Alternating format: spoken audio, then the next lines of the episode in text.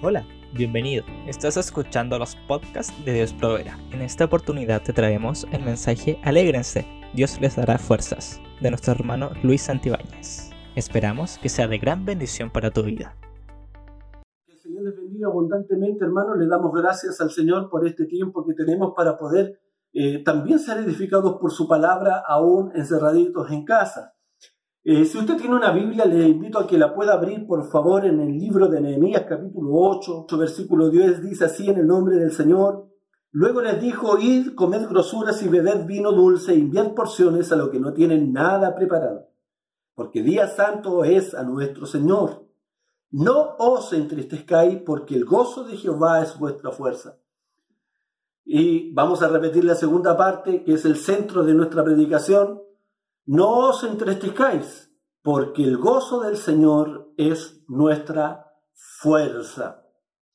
Estas palabras se dijeron en un momento muy crítico de la historia de Israel.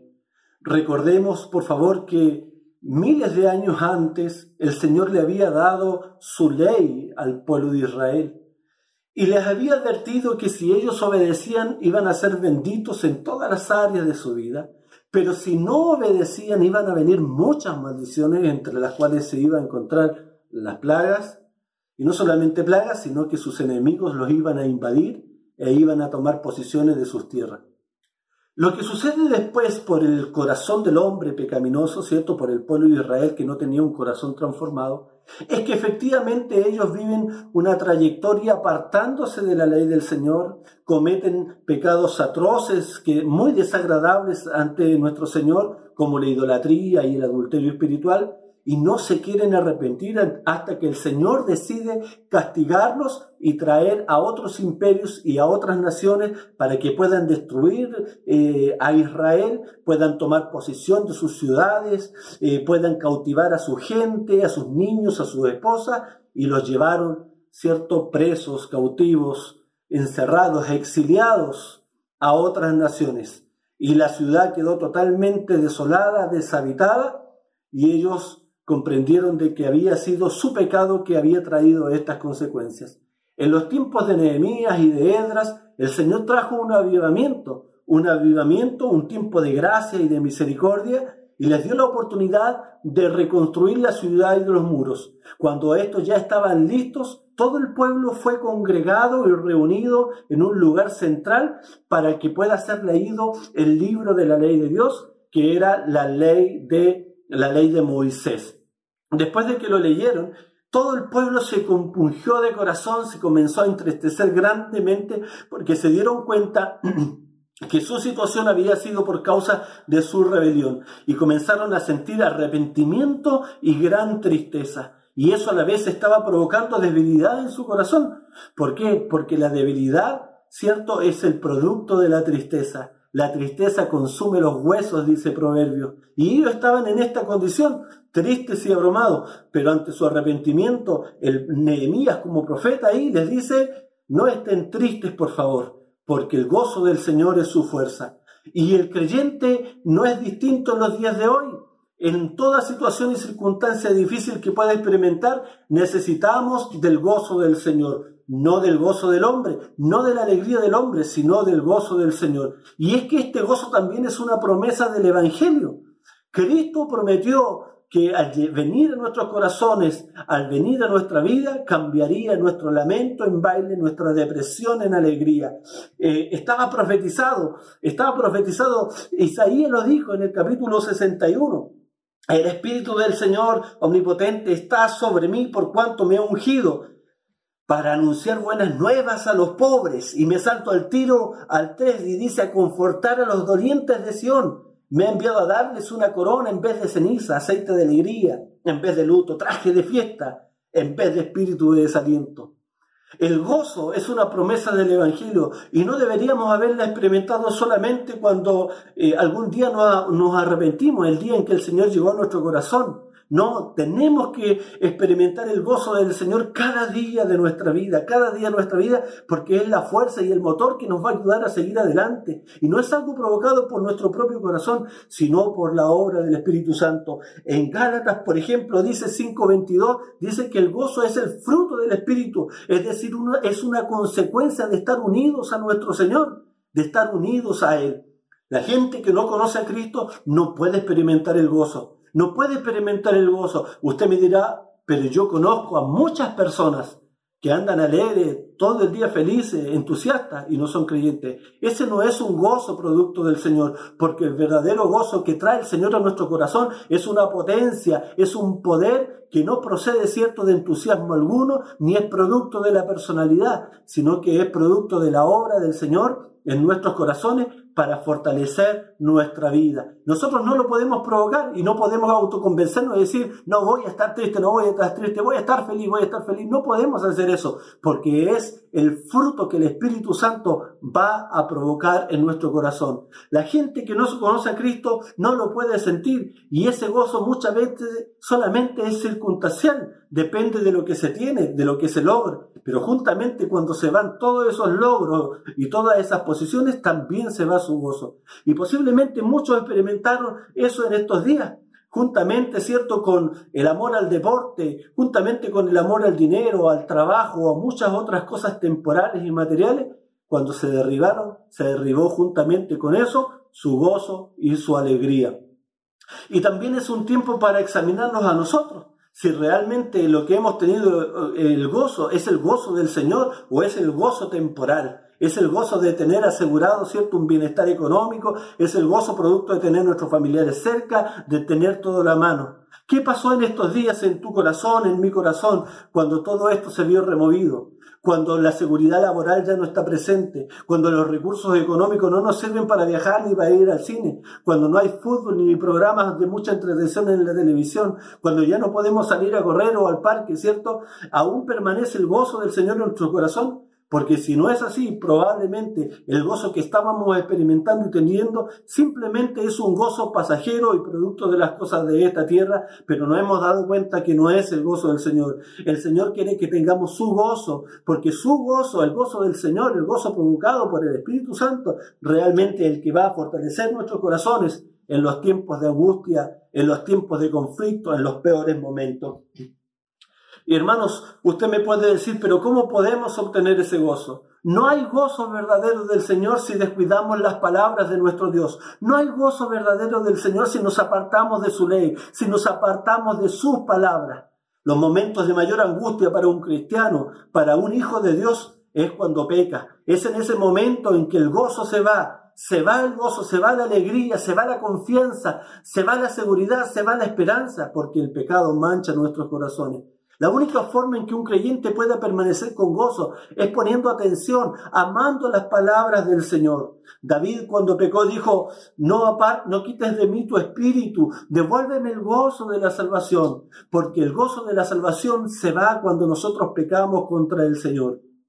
Y una de las formas en que ese gozo puede invadir nuestra, nuestra vida es que nos apropiemos de las palabras del Señor, amemos su ley, amemos su consejo, amemos su palabra. Mire lo que dice el Señor en el, en el libro de Juan, capítulo 15, versículo 11.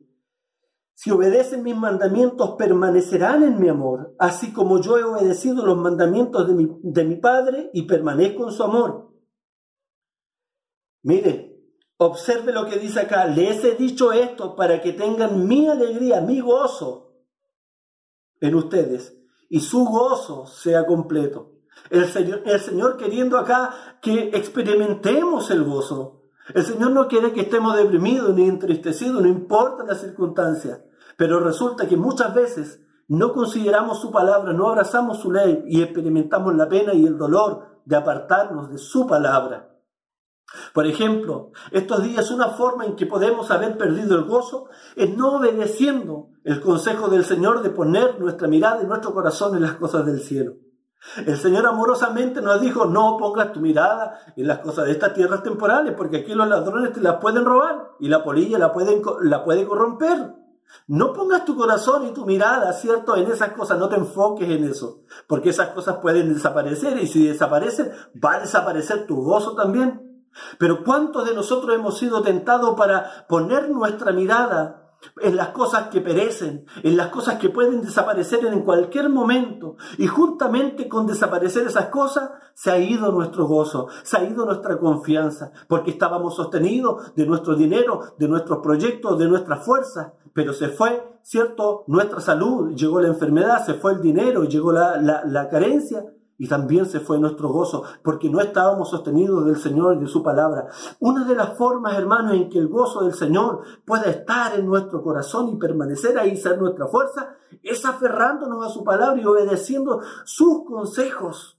Si Él nos dice, hermano, que abracemos su ley, que pongamos nuestro corazón en Cristo, nuestro mayor tesoro, entonces hagámosle caso, porque es la, la única forma en que las palabras del Señor, en que el gozo del Señor se pueda cumplir en nuestra vida, hermanos. Pero también otra forma de que el gozo del Señor pueda permanecer en nuestros propios corazones es teniendo fe, es teniendo fe. Eh, en el libro de Santiago capítulo 1, versículo 2 al 4, el Señor nos dice lo siguiente a través del apóstol, hermanos míos, tened por sumo gozo cuando halléis en diversas pruebas, sabiendo que la prueba de vuestra fe produce paciencia, mas tenga la paciencia su obra completa, para que seáis perfectos y cabales sin que os falte cosa alguna. Aquí el consejo del Señor y, el incentivo del apóstol Pablo es que los hermanos se gocen, se alegren cuando se hallen en diversas pruebas.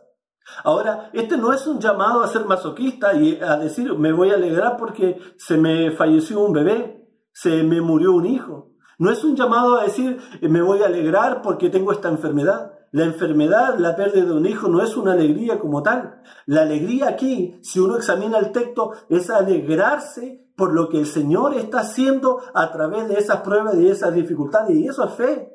Eso es fe. Confiar en que el Señor está obrando y va a obrar más allá de nuestras capacidades, más allá de nuestros propios recursos. Somos amados del Señor, nuestros cabellos están contados por Él no hay ninguna cosa que nos, nos pudiera suceder que se escapen de las manos del Señor. Por eso el incentivo del apóstol Pablo es, oye, tengan gozo cuando se hallen en diferentes pruebas. ¿Por qué? Porque la prueba de vuestra fe está produciendo paciencia. Es decir, el Señor está obrando poderosamente a través de todas circunstancias para tratar nuestro carácter, para hacer crecer nuestra fe y así podamos parecernos más a nuestro Señor Jesucristo. No hay gozo si no hay fe. Si usted se da cuenta, hermano, la mayoría de nuestras mayores tristezas, angustia y desesperanza y momentos emocionales terribles como creyentes que los podemos experimentar, son porque en algún momento dejamos de confiar en el Señor y lo que Él está haciendo en nuestra vida. Debemos confiar en el Señor y en lo que Él hace, no importa cuál sea la circunstancia, porque como dice Romano, a los que aman a Dios, todas las cosas le ayudan a bien y Él tiene cuidado de nosotros.